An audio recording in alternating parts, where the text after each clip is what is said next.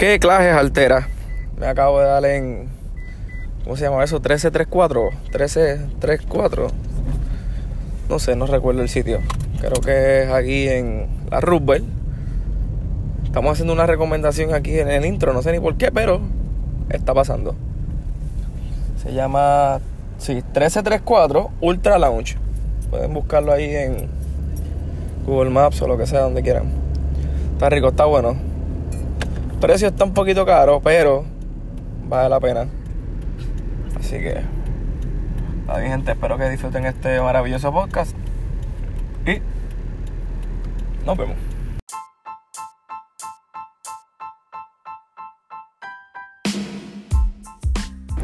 Muy buenas tardes, muy buenas noches, muy buenos días. No importa la hora que sea que usted esté escuchando este podcast. Buenas, buenas, buenas. Hoy me complace presentarles a una querida persona llamada Noé Serrano. Lo puedo llamar amigo, colega, tío, incluso hasta padre en hasta cierto punto. ¿Sí o no? Sí, por supuesto. Este, le dije, tío, bueno, tío, estoy haciendo un invento y yo creo que tú eres la persona perfecta para hacer, ¿verdad? Para, para ser la segunda persona en el segundo episodio de Quiqueando con Quique Serrano. Bueno, tío, este, te voy a, te voy a, voy a hablarte como Noé y tío en el podcast. Espero que no haya ningún problema contigo. por supuesto que no puedes. Este, bueno, ¿quién tú eres? Bueno, yo soy Noé Serrano, este, el hermano mayor de tu papá. Somos cuatro varones en casa. ¿Cuánto? Cuatro. Somos cuatro varones y entonces yo soy el segundo, tu papá el tercero. Y nada, soy tu tío. Soy tu tío por ya 24 años. Llegó señor. tu tío. Y estamos aquí quiqueando contigo, este, celebrando la graduación de tu hermana. Se graduó de maestría súper en brutal. psicología Yo jamás, jamás, pensé que, jamás pensé que mi hermana llegara tan lejos en, en, en tan, en tan poco tiempo. En tan poco tiempo. O sea, pero se fajó. sido, se fajó y lo hizo. Y lo hizo. Así que todas las personas que están escuchando este podcast, si usted no se atreve a hacer una maestría, es tiempo de hacerla. Ya deje las excusas y póngase a estudiar. Exactamente. Me lo aplico. ¿Cómo? Claro, hay que, tienes que aplicarte. Yo, yo hice la mía también ya a los 30, un poquito tarde, pero nada, se hace. Bueno, tío, eh, Noé, eh, para los que están, me están escuchando, que, eh, cuéntanos, ¿qué tú haces? ¿Bachillerato en qué? ¿Maestría en qué? ¿Qué estás trabajando? Cuéntanos. Pues mira, yo hice aquí el bachillerato en, en drama en la Universidad de Puerto Rico, En la Yupi. en la UPI, en la Nice. UPI, y entonces este, me dediqué mucho a la, a, a la, a la pantomima, sobre todo a la comedia del arte con Gilda Navarra, lo cual fue un placer haber trabajado con ella, también bajo la tutela de Dean Sayas en la, en la clase de dirección. que ¿Estamos aprendí. hablando de qué año? Estamos hablando, ya madre, yo, yo ingresé en el 83, así que te puedes imaginar. Nice. Y este, nada, pues nada, como te iba diciendo, este, bajo la tutela de, de Insayas en dirección, Checo Cuevas, que fue la escenografía y luces, el vestuario fue Gloria Sáez. Fueron unos maestros que tuvieron una influencia bien grande en, en mi carrera como bailarín, porque yo bailé. Ah, tú, entonces tú bailas. Ah, yo bailo, yo bailé clásico, ballet clásico y, Sí, y- y fue, fui miembro de Ballet Concierto de Puerto Rico. Digo, sigo, si- sigo siendo miembro de Ballet Concierto, esa es mi casa. Bello. Estuve con Ballet Concierto unos ocho años. Este, Vale, concierto ubicado en actualmente, Santurce- en actualmente Santurce, en la sigue, sigue en 22. Santurce. Sucede en Santurce ahora, que la sede, cuando yo bailé... Antigua. Antigua era en la base, en la base aquí en Miramar. Y donde nos encontramos ahora en, la- en el centro de convenciones. Y este, estuve con ellos ocho años. De ahí, en una visita a San Francisco, una, nada de vacaciones, tuve la oportunidad de, de tomar clases con un maestro que vino haciendo, llegó a ser mi mentor, Cuyo nombre es. cuyo nombre es Richard Gibson. Nice. Pero hablando de mentores importantes también, yo estudié con Otto Bravo en la Universidad de Puerto Rico, ballet, ballet clásico, y fue también bien una influencia grandísima en mi desarrollo como bailarín. Este, te- estando en San Francisco, estando en San Francisco, pues Ajá. nada, tomé clase. Este señor, este, este maestro, ¿no? Que, que muy prominente en Estados Unidos como, como, como, como profesor, como maestro. Decidí hacer una compañía que se llama Chamber Dance y entonces pasó a ser miembro de la compañía. Y ahí es que entonces me mudó para San Francisco en el 89. Dejo Puerto Rico con el huracán Hugo. Válgame. Llego, a- llego, yo, llego- no estaba, yo no estaba para ese tiempo. no estabas, no estabas ni pensado. Bueno, tu papá se acababa de casar. Tus padres se acababan de casar en ese, en ese Entonces. marzo, en ese abril, marzo o abril del 89. Llego a San Francisco y hasta el sol de hoy, ¿no? Est- Estoy ahí en. en- estoy viviendo A en la mí, a mí me está curioso, a mí me está curioso, perdona que te interrumpa. No, no importa. Eh, siempre estamos hablando de verdad de que, de que estuviste bailando por mucho tiempo y actualmente eso vamos a ir más adelante de que haces pilates, Ajá. ta- ta- ta- eres instructor de eso, entre otras cosas, ¿verdad? Estoy muy seguro de que el teatro también es una de tus fuertes. Pero nunca nos hemos sentado a hablar, aquí como sobrino y tío, nunca nos hemos sentado de quién fue tu inspiración. Ah, ¿Quién fue tu inspiración a eso de los que 10, 12 años? Cuéntanos un poco de eso, porque es que yo, ni yo que soy tu sobrino y los que están escuchando el podcast se van a enterar de realmente cómo empezaron estos pasos en, en lo que es el baile, el teatro, la cuestión de, la, de, de- pues, de lo que llamamos un, un artista. sí, mira, pues eso es bien curioso que me lo hayas preguntado porque todo comenzó con mi papá, con tu abuelo, que no lo llegaste Abuelo a David. conocer, abuelo David, que no lo llegaste a conocer. Pues mira, este, él siempre le gustaba, le gustaba el baile. Y entonces siempre nos ponía películas, siempre nos ponía películas de baile. Y entonces tu abuela, No sabía. abuela Carmen, ella le gustaba mucho el teatro también. Y entonces qué pasa que ellos nos llevaban siempre al teatro de chiquitos. Y siempre pues nada veíamos teatro veíamos baile a papi le gustaba mucho el baile y le gustaban las artes escénicas así que en, un- en la escuela elemental en la, en la, en la escuela Julio J. Ena ¿Dónde es eso? en Villa Palmeras Sí, ¿verdad? Eso Que tú, tú eres, tú, eres, tú, eres, tú eres de... sal- Yo- tú eres cangrejero. yo soy Tú cangrejero eres cangrejero. toda, toda esa gente cangrejera que está escuchando ahora mismo este podcast. Sí, sí, sí, yo soy cangrejero, sí. Y entonces ahí tomo mi primera clase en quinto grado, arte dramático, y entonces la profesora, la maestra, Dios mío, este, que se me escape el nombre, Elsie Moró, no se me puede escapar su nombre. Gracias a ella soy lo que soy. Este, pues nada, tomo clases de arte dramática que se incluye teatro y se incluye la pantomima. Y en una improvisación ahí descubro que entonces el no, el no hablar, el, el, el- ¿cómo que se llama? El- el- el- la, la reacción Claro, muda, la- la- la- reacción Ajá. muda, ¿no? La expresión muda es lo que más, con lo que Te más ayudado. cómodo, con lo que más cómodo me sentí. Y entonces, pues nada, tomé empezar clases de ballet, clases de baile, con, siempre con el apoyo de tu, de tu abuelo, de mi papá. Siempre, siempre, siempre, siempre. Y digo, mi mamá también, digo, mami también. Porque a ambos, ambos, ambos le, les gustaba, ¿no? Les, gust- le- les gustó mucho, mucho el arte escénico, cualquiera que sea. Con poca educación, pero tenían, tenían ese amor y ese Sí. aprecio.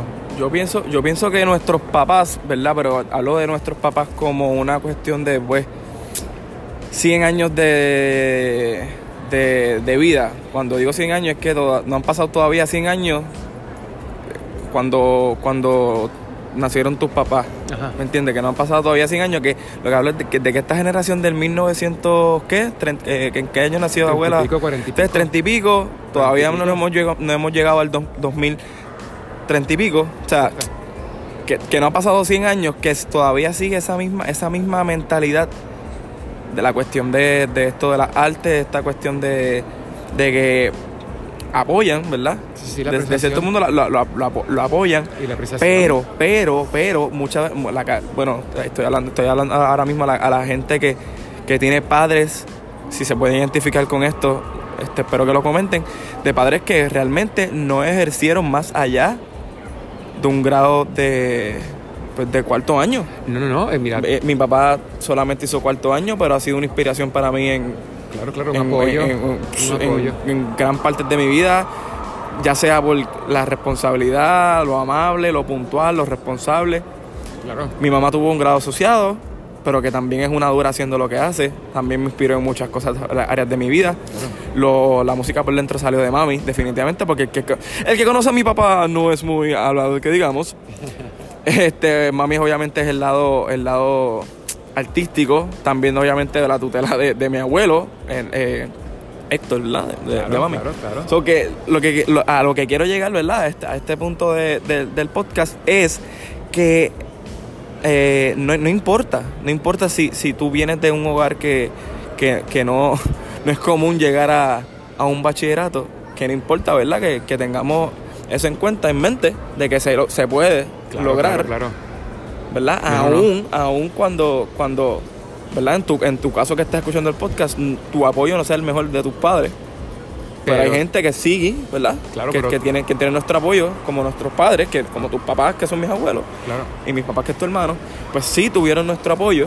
O sea, nos dieron apoyo para, para, para ser las personas que somos hoy en día, ¿sí o No, no? no, sí, por ¿Entiendes? supuesto. Y también depende también del individuo y las metas que se, Que se ponga. que se forje, ¿no? Eh, y de regalo entonces viene el apoyo, ¿no? De los que, de los, que los rodean, ¿no? Y es realmente un regalo tener familia, amigos que te apoyan en lo que, en lo que deseas, ¿no? Y, yo tuve esa suerte, ¿no? Por mis padres que, como dije anteriormente, o sea, ellos apreciaban, apreciaron siempre el arte escénico y tuvimos esa suerte. Mi hermano, tu tío mayor, este, mi papá también lo apoyó muchísimo con la música. Este, siempre, o sea, con un apoyo incondicional, nada de, de tabús, Claro. ni de, ni de prejuicios, no. Creo que ellos, ellos te apoyaron en todo momento en cuestión a eso también. sino seguir lo que se ama, ¿no? Seguir lo que, lo que el corazón dice, que eso también en el futuro influencia, ¿no? Tiene una, una gran influencia en, la, Full. en lo que se hace en el futuro, ¿no? Y entonces aquí estamos, ¿no? Y yo, te, yo haciendo hoy. una vuelta 360 aquí, nasty, nasty, nasty. Realmente, realmente hay, hay algo que, que te preocupa ahora mismo en tu edad que tú digas, wow, no pude hacer esto, no creo que vuelva a hacerlo.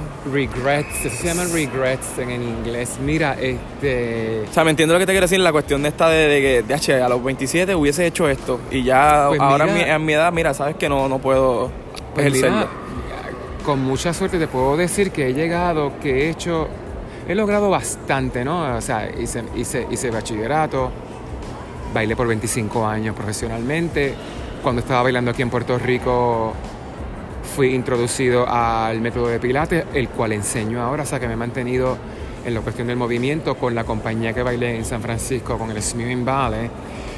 Eh, tengo, una, tengo una alianza muy bonita, Nice. voy como enseñador, enseño ballet, coacheo, o sea, hago coaching ah, también. Sí, tú eres, tú, eres, tú eres un tipo ejemplar ahora mismo para, para esa generación de los 50. Ah, Gracias.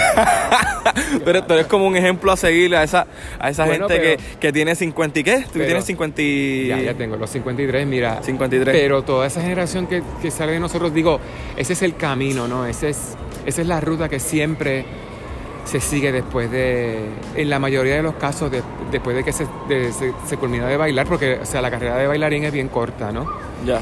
Creo que la del músico casi casi es igual. La cuestión Bueno. del músico playing, o sea, performance. Ya más allá de eso, pues tenemos que ejercer otro tipo de cosas. Yo pues a mi, a mi temprana edad, y lo digo con orgullo, ¿me entiendes? Pues me han dado la vida, Dios me ha dado la oportunidad de, de enseñar. O sea, yo jamás pensé que iba a enseñar, y Claro. mucho menos en universidad. Pero se llega a ese punto. Sí, sí, sí, se llega. se Ahorita, llega. creo que ahorita lo estábamos hablando, tú, tú me dijiste, Claro. yo quiero enseñar, quiero enseñar. Entonces me- me- a mí me llena como que, mano, este tipo tiene 53 años y todavía tiene ganas de seguir haciendo cosas. ¿Cómo, tú, cómo, tú, cómo, tú, ¿Cómo tú puedes liderar con, con, con esa, con esa cuestión, Con esas ansias. con esas ansias de tener 53 años y todavía tener, de eh, tener- eh, ser joven? Como, o sea, estoy muy seguro que la gente que está escuchando este podcast más o menos son personas de 21 a 30 años y cuidado si menos. ¿Cómo tú le puedes dar un consejo, mano, de, de cómo un tipo de 53 años todavía tenga estas ganas de vivir como tú lo estás haciendo? Bueno, claro, lo que, bueno, para eso nos levantamos cada día, ¿no? Y la, la jornada no, te- no culmina mientras haya capacidad y ganas, como dices, ¿no? Después que haya, después de Sí, señor. se- que se tenga la capacidad, ¿no? Y las ganas, uno siempre hay, hay espacio para reinventarse, ¿no? Y nada, la inspiración viene de que tuve la suerte una vez más. Tuve la suerte de poder ejercer la profesión que tuve, que me llevó hasta donde estoy hasta ahora. Claro. Y entonces eso marca, eso marca tu ruta y marca un, un- como un modelo a seguir, no de ti mismo, ¿no? De que, de, de que siempre hay algo que hacer. De que siempre se está la capacidad, ¿no? Te pregunto, te pregunto, y, y esto no, no quiero que lo tomes a mal. ¿Cuántas veces has estado estan te has sentido estancado en tu Ay, vida? bendito, pero un montón de veces. Por eso es que uno se levanta y dice, bueno, Aunque la gente vea todo lo contrario. aunque la gente todo vea todo, por supuesto, pero uno... Es un papelón. Sí, sí, pero uno, uno por ser este, ¿cómo te digo? Este, no crítico, ¿no? El, el- el peor- se dice que el peor crítico de, que uno puede tener es uno mismo, ¿no? Esa ansia de, de- de no estar, de esa, del estancamiento, es, es, es también viene de la contribución que tú haces. Sí, yo pienso que, yo pienso, sociedad. perdona que te interrumpa, yo pienso que es como que bien necesario que eso tenga que pasar para que tú sepas dónde tú estás parado. No, no, no, claro, claro. pero- ¿Entiendes? Hay- Creo que hemos estado en diferentes edades, hemos estado ahí y salir, yo creo que la palabra que, que es en inglés, com- comfort zone, Comfort lo que es en comfort zone, ¿me entiendes? Pero el comfort zone, pero o sea, por eso, o sea, a lo que iba, ¿no? Que, que estar este. O sea, el, el, el, el querer, o sea, cuando tú te dedicas a hacer lo que quieres, ¿no? No tan solo estás cumpliendo, o sea, tu sueño, ¿no? Y tu, eh, una, una, una forma de altruismo Claro. pero estás contribuyendo. ¿No? Ya, ya cuando tú sientes esa Necesidad, necesidad y, ¿no? que, y esa, esa, esa, esa culminación ¿no? de tu carrera, ¿no? claro. una de las metas que, que- que no se ven, que no se ven a, a- a simple ojo, a simple vista, es la contribución que estás haciendo a la sociedad. O sea, estás contribuyendo con lo poquito que estás, con lo, o sea, con lo muy poco que se haga. Yo cuando salía a bailar decía, bueno, si esta noche toco una persona, con eso es suficiente, ¿no? Bello, bello. Y entonces, pues ese, ese, ese, ese, esa inquietud ¿no? de querer contribuir es lo que te hace que tú te reinventes, de que siempre estés sintiéndote joven, ¿no? De que cuál es lo que es lo próximo, porque una vez más se tiene la capacidad, si se tiene la capacidad y el talento, que todos lo tenemos, ¿no? En, en lo que en lo que hacemos, que algunas veces es bien difícil encontrarlo, ¿no? Pero haciendo un estudio siempre de uno mismo, ser siempre autocrítico, siempre se encuentra. Claro. Siempre se encuentra, el universo te lo pone. Yo pienso, en este punto del, del podcast, eh, podemos hablar un poco de lo que tú has, si- de que tú has sido inspiración y, y creo que ha sido un podcast serio. Jamás pensé que iba a ser un... Mano, ¿En si usted, si usted conoce a mi tío, usted sabe que, esto es- que el que lo conoce y está escuchando esto, esto es risa tras risa tras risa tras risa. Así se llama el podcast. Risa tras risa, pero en serio. En serio. risa tras risa, pero en serio. Y yo pienso que, este, que exacto, que ha sido de inspiración en, en- en- no, so- no solo en el baile, porque es que yo no dice, ah, tío, fue de inspiración mía y ahora soy bailaria, ¿me entiendes? No, no es eso, es la cuestión más de, de, de la cuestión de ser artista y cuidarse, comer bien, hacer ejercicio, hacer pilates, hacer yoga, eh, ir a la playa, eh, hay tantas cosas para despejar de la mente, ¿me entiendes? Que, que no tienen que ver simplemente con, con los placeres de la vida, que no estoy hablando nada mal de los placeres, yo estoy bastante a favor de los placeres de la vida a su debido momento de, de- que, tú, de que tú sientas en, en la vida. ¿Entiendes? Yo me comería una Nutella ahora mismo. Pero hay que mantenerse enfocado. Es, es correcto. O sea, ¿Me entiendes? Como, es como una... Yin y el yang. ¿Qué dicen por ahí? El yin y el yang, sí. Bueno, yo pienso, pienso que, que ha sido una conversación súper, súper, súper mega enriquecedora. Para mí fue un placer. Así que bueno, te dejo, te dejo para que hagas el ending el ending. de este maravilloso y exquisito y variado podcast. Bueno, nada, lo que estábamos hablando anteriormente, este. Follow your passion, ¿no? Como se dice en inglés, sigue tu pasión, sigue tu corazón. Tu corazón sabe, es el que sabe lo que tú anhelas, lo que te puede hacer feliz, lo que te puede hacer, hacer feliz. Y siendo tú feliz, puedes hacer feliz a los que te rodean, que eso es lo más importante, ¿no? Y una vez más, encuentras esa contribución que podemos dejar, esa huella que podemos dejar a la sociedad, ¿no? Antes de partir, porque estamos aquí bien cortos, esto es una jornada bien corta. Así que con eso los dejo. Esto se acaba de poner serio, señoras y señores. Se acaba de poner serio. Bueno, mi gente, hasta la próxima.